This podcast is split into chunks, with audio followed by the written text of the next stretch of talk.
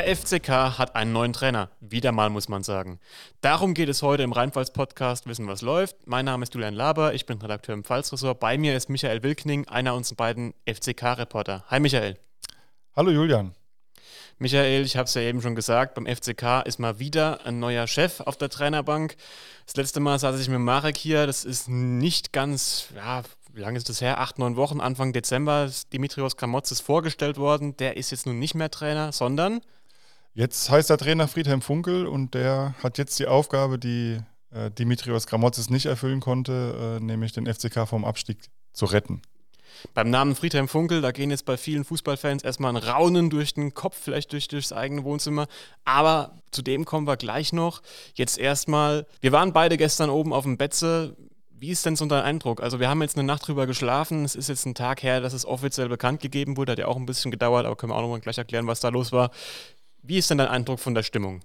Ja, also man, man, man muss wirklich sagen, äh, auch jetzt mit einer Nacht Abstand, wenn man das alles nochmal auf sich wirken lässt, dann könnte man fast meinen, da ist irgendwie so eine gottgleiche Erscheinung gestern äh, gewesen. Ich weiß nicht, äh, hast du wahrscheinlich so ähnlich wahrgenommen? Ja.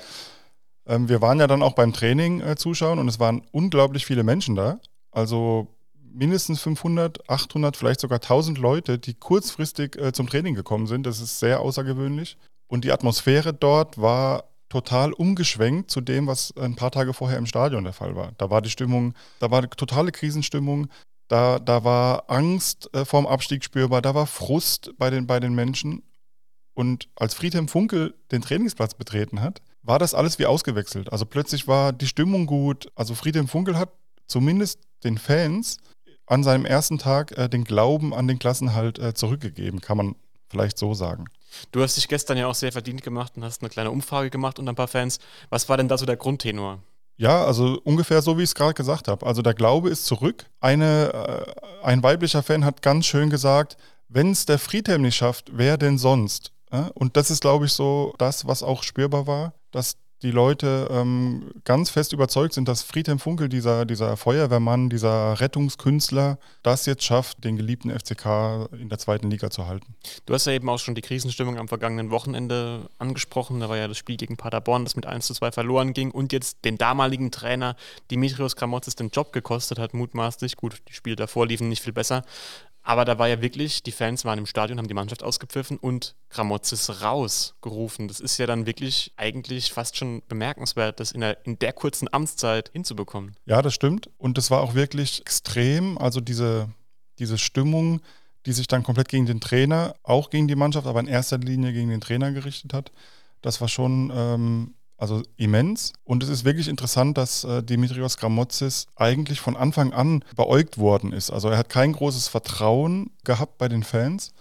Ich kann gar nicht genau sagen, warum nicht. Denn, denn diesen Stallgeruch hatte er ja auch mitgebracht. Also er hatte als Spieler schon beim FCK gespielt und da eigentlich diese FCK-Tugenden auf den Platz gebracht, gekämpft. Funkel Einsatz. auch. Gramotz ist ja sogar länger als Funkel im Endeffekt. Ja, richtig. Ähm, und, und trotzdem äh, hat es irgendwie nicht so gepasst im Miteinander Fan äh, und, und Gramozis und ich kann gar nicht genau sagen, woran es gelegen hat. Aber es war äh, von Anfang an spürbar und dann ja mit der Niederlage gegen Paderborn, die halt unglücklich war, weil die erste Halbzeit wirklich gut war vom FCK und dann die zweite so schlecht, hat sich das komplett gedreht. Also dieses Stimmungsbild, was so ein bisschen grummelig war vor diesem Spiel, hat sich dann durch dieses Spiel nochmal deutlich verschärft und dann war wirklich, ja, so, so diese Angst spürbar, was ich schon gesagt habe. Und, und deshalb glaube ich auch, dass der FCK dann äh, sich äh, gezwungen gesehen hat zu handeln. In diesem Spiel hat die Mannschaft ganz klar zwei Gesichter gezeigt. Das kann man eigentlich auch für die Amtszeit von Gramotzes sagen, weil im Pokal hui, in der Liga pfui. Im Pokal war es ja wirklich furios teilweise. Also ich weiß nicht, wie dir es ging, aber das Spiel gegen Hertha BSC im Viertelfinale, das war mit das Beste, was ich im FCK in dieser Saison gesehen habe, die erste Halbzeit zumindest. Ja, das war auf jeden Fall ein sehr gutes Spiel. Ähm, das war jetzt auch kein, kein Glanz- und Gloria-Spiel.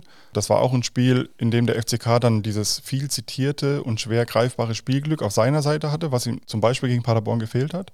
Aber klar, das Spiel war gut, aber diese Leistungen waren halt insgesamt einfach zu schwankend. Ähm, das ich glaube nicht, dass es jetzt an dem Wettbewerb gelegen hat. Es war vielleicht auch eher ein bisschen mehr Zufall, dass im Pokal dann Siege äh, rauskamen und in der Liga nur ein Sieg. Aber insgesamt war diese Mannschaft halt nicht stabil, bevor Gramotz gekommen ist und ist es dann in seiner Amtszeit äh, geblieben. Und, und das ist halt das Problem gewesen. Diese wechselnden Schwankungen in der Leistung, Die haben jetzt den Verein oder den, die, die Mannschaft auf Platz 16 der zweiten Liga abstürzen lassen. Am Anfang der Saison hat man schon drüber, wirklich realistisch drüber nachdenken können. Gut, FCK-Fans machen das naturgemäß nach dem zweiten Sieg sowieso, über den Aufstieg nachzudenken. Ja, war das jetzt gerechtfertigt, Kramotzes rauszuschmeißen? Ja, die Frage ist natürlich schwer zu beantworten, weil die eigentlich bei jedem äh, Trainerwechsel schwer zu beantworten ist. Das ist ganz oft so, dass man das erst ganz äh, spät im, im, Nachhinein dann genau beurteilen kann. Fakt ist auf jeden Fall, dass äh, Gramozis keine Argumente geliefert hat, die klar sind, dass er weitermachen muss. Ja, dafür waren die Ergebnisse nicht da, natürlich in erster Linie, aber wie ich vorhin schon gesagt habe, die Stabilität hat gefehlt und man hat nicht den Eindruck gehabt, dass diese Mannschaft irgendeine Form von Stabilität hat, um dann auf Sicht gesehen einfach die Ergebnisse zu holen, die notwendig sind. Und jetzt ist der, sitzt in dieser Saison schon der dritte Mann auf der Bank nach Dirk Schuster, Dimitrios Kamotzis, jetzt Friedhelm Funkel. Ich habe ja vorhin schon gesagt, dem deutschen Fußballinteressierten, dem geht es hier eine leichte Gänsehaut über den Rücken. Wer ist denn Friedhelm Funkel? Friedhelm Funkel ist sozusagen der Feuerwehrmann im deutschen Fußball. Ist eine total, eine total, prägende Figur und zwar über Jahrzehnte hinweg als Spieler, aber dann viel mehr noch als Trainer. Ähm, wenn ich es richtig im Kopf habe, ist es jetzt seine elfte Trainerstation in Deutschland bei einem Profiverein. Ja, der, dieser Name hat äh, eine sehr große Strahlkraft. In Deutschland insgesamt, aber natürlich auch in der Pfalz, weil die Menschen sich zurückerinnern. Als Friedhelm Funkel als Spieler da war, Anfang der 80er Jahre, da war der FCK noch eine ganz große Nummer. Also in Deutschland und in Europa. Nochmal zur Erinnerung, äh, Friedhelm Funkel hat zwei Tore geschossen beim Glas glanzvollen 15-0 gegen Real Madrid. Und, und sowas bleibt dann haften. Also die, die Leute verbinden mit Friedhelm Funkel, jetzt ähm, in der Pfalz, einfach positive Erinnerungen, äh, große Zeiten, große Spiele, tolle Erfolge. Und, und das macht ihn halt jetzt zu, zu einer besonderen Nummer in der Pfalz. Und äh, wenn man dann noch sieht, wie er als Trainer gewirkt hat und was er als Trainer geleistet hat, dann muss man ja sagen, ist er jetzt nicht der Glanz- und Gloria-Trainer, der Meisterschaften eingeheimst hat, den tollsten Fußball hat spielen lassen. Aber Friedhelm Funkel stand immer dafür, dass die Mann, seine Mannschaften äh, stabil spielen, dass er die Aufgabe, die ihm übertragen worden ist, und das war meistens irgendwie Abstiegskampf oder eine Mannschaft nach oben zu führen, dass er diese Aufgabe sehr oft erfolgreich umgesetzt hat. Und, und und diese Aura, die bringt er jetzt mit und die strahlt er auch aus. Das haben wir beide gestern dann äh, erlebt auf dem Betzenberg. Und das ist natürlich für ihn jetzt äh, der Faustpfand, mit dem er erfolgreich sein will und soll und kann. Was würdest du sagen, wie weit ist der Weg vom Trainingsplatz bis zur Pressekonferenz? Wie weit ist er so ungefähr, Luftlinie? 100 Meter, würde ich sagen.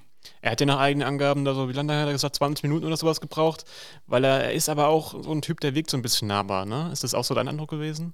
Absolut. Ähm, und da, dafür, so gilt er ja auch und diesen Ruf hat er auch, dass er nahbar ist und diesen Eindruck hat er gestern zu 100 Prozent gemacht. Er hat dann ja in der Pressekonferenz erzählt, er hätte so 20, 25 Minuten gebraucht, weil so viele Leute was von ihm äh, wollen und also er steht halt auch dafür, das auch zu, zu tun, was er sagt. Und wenn er gestern davon gesprochen hat, dass er für jeden Fan sich Zeit nehmen will und äh, für jedes Autogramm zur Verfügung steht, dann, dann macht er das auch und hat es gestern auch gemacht. Man muss es auch sagen, Friedhelm Funkel, der hat in Deutschland im Fußball, also den beeindruckt nichts mehr. Der hat, wie gesagt, mit dem FCK als Spieler auf europäischem Niveau gespielt.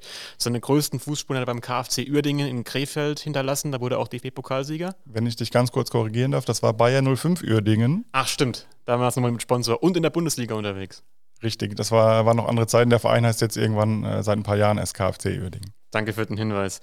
Ja, genau, da hat er seine größten Spuren hinterlassen, hat auch, wie gesagt, einen Pokal gewonnen 1985, ist dann Trainer geworden bei seinem ja, einzigen Verein in, in, in Krefeld, hat insgesamt, das muss man sich auch mal auf der Zunge zergehen lassen, über 500 Bundesligaspiele und über, ich glaube, weiß nicht genau, 250 Zweitligaspiele und noch mehr auf dem Buckel, ist sechsmal aufgestiegen für den ganz großen Wurf, also einen Titel als Trainer hat es nie gereicht, aber eben sechsmal Aufsteiger. Also das muss man auch erstmal schaffen.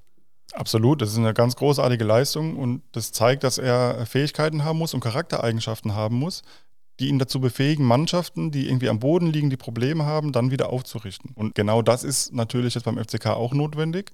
Und wenn du sagst, er hat noch nie einen Titel gewonnen, dann könnte das ja in ein paar Wochen für ihn mit was ganz Besonderem und was ganz Großem enden.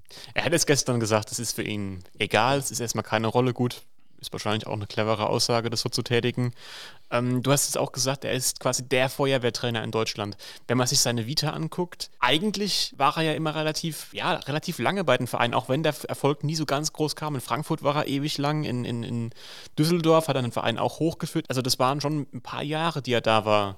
Beim FCK wird dieses Engagement, aber das hat er gestern auch gesagt, ein kurzes bleiben. Ja, das hat er gesagt und das wurde auch kommuniziert und das hat er übrigens bei seiner letzten Station in Köln auch so gehandhabt. Dass Ja. er nach, damals waren es glaube ich nur acht Wochen, dann wieder gegangen ist. Ähm, das soll jetzt auch so sein, wobei wir beide das Fußballgeschäft lang genug kennen und genau beobachten und auch wissen, wenn das jetzt außerordentlich erfolgreich ablaufen sollte in den nächsten Wochen, dann bin ich nicht zu 100% sicher, dass diese Aussage dann noch Gültigkeit hat.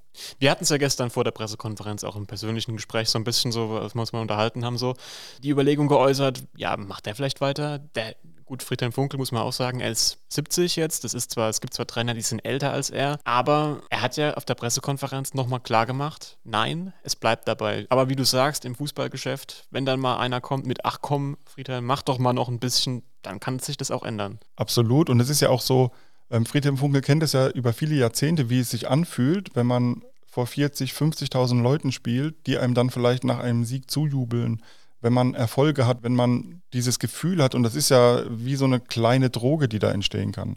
Und, und ich glaube, wenn er diesen, ich habe es äh, in, in einem Kommentar so formuliert, wenn er diesen Nektar nochmal äh, schmeckt, dann kann es schon äh, zu, zum Stimmungsumschwung und zu einem Meinungswandel führen.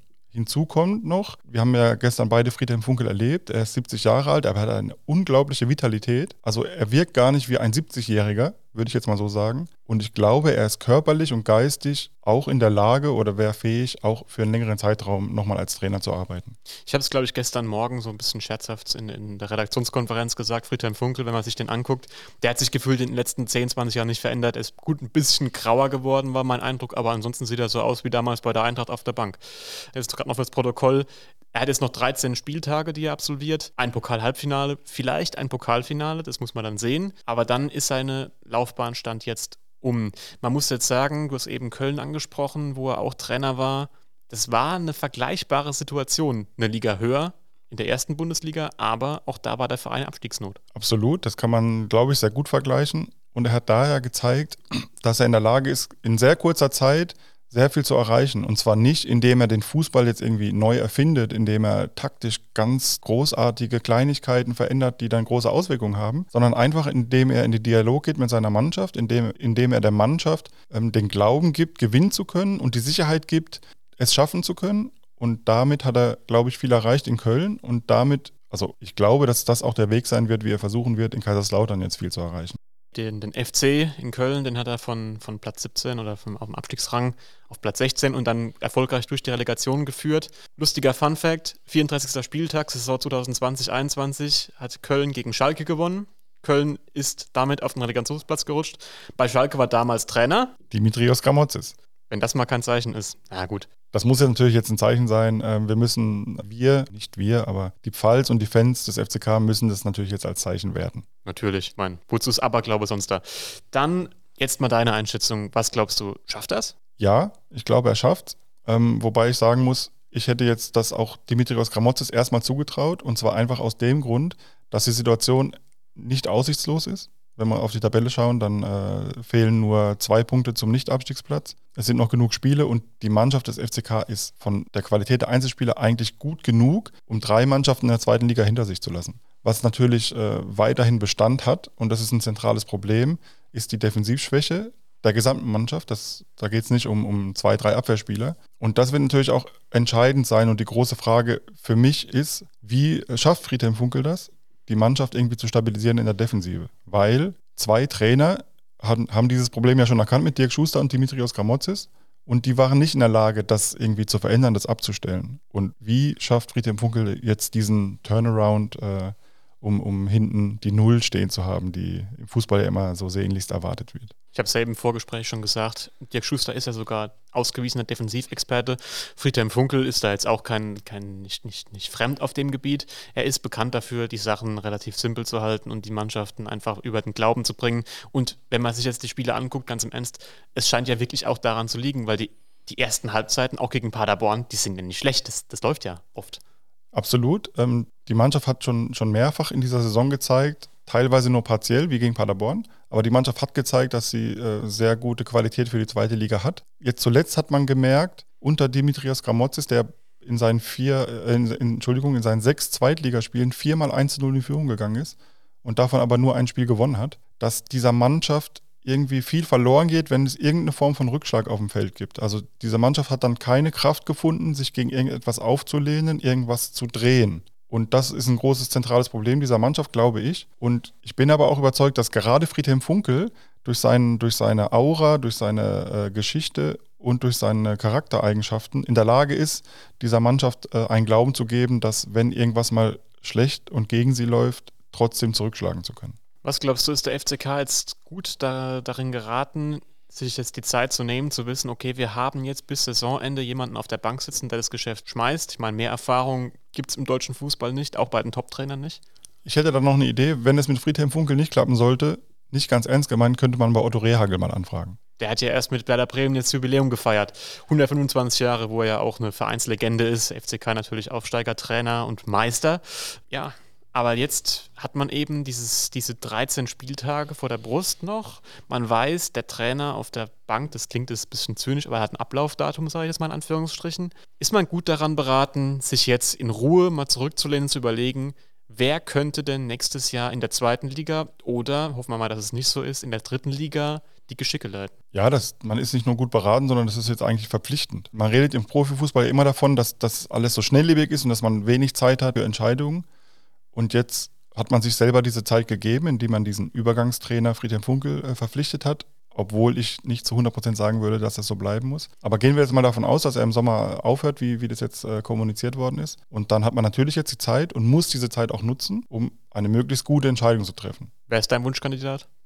Um Gottes Willen. Also erstens habe ich keinen Wunschkandidat, weil ich kein Fan dieses Vereins bin, sondern äh, neutral über ihn berichten soll und muss. Ähm, und mir fällt jetzt auf Anhieb auch keiner ein. Also wenn Jürgen Klopp dann vielleicht doch kein äh, Sabbatical machen will, wäre das wahrscheinlich keine schlechte Lösung für den FCK. Ich glaube, Pep Guardiola steht noch unter Vertrag. Und Otto Rehagel, den ich gerade schon mal ins Spiel gebracht habe, ich glaube, der will nicht mehr. Jürgen Klopp wäre auch, weiß nicht, ob der bei den Fans so gut ankäme als 05er. Nun gut. Es bleibt also spannend, auch wenn der FCK jetzt, sage ich mal, in dieser komfortablen Trainerposition ist, dass man eben diesen Trainer hat mit der großen Erfahrung, der auch schon gezeigt hat, Vereine aus dem laufenden Geschäft raus äh, einigermaßen wieder auf die Spur zu bringen, um dann eben für die neue Saison einen Trainer zu verpflichten. Ich bin mir sicher, darüber sprechen wir dann, wenn es soweit ist.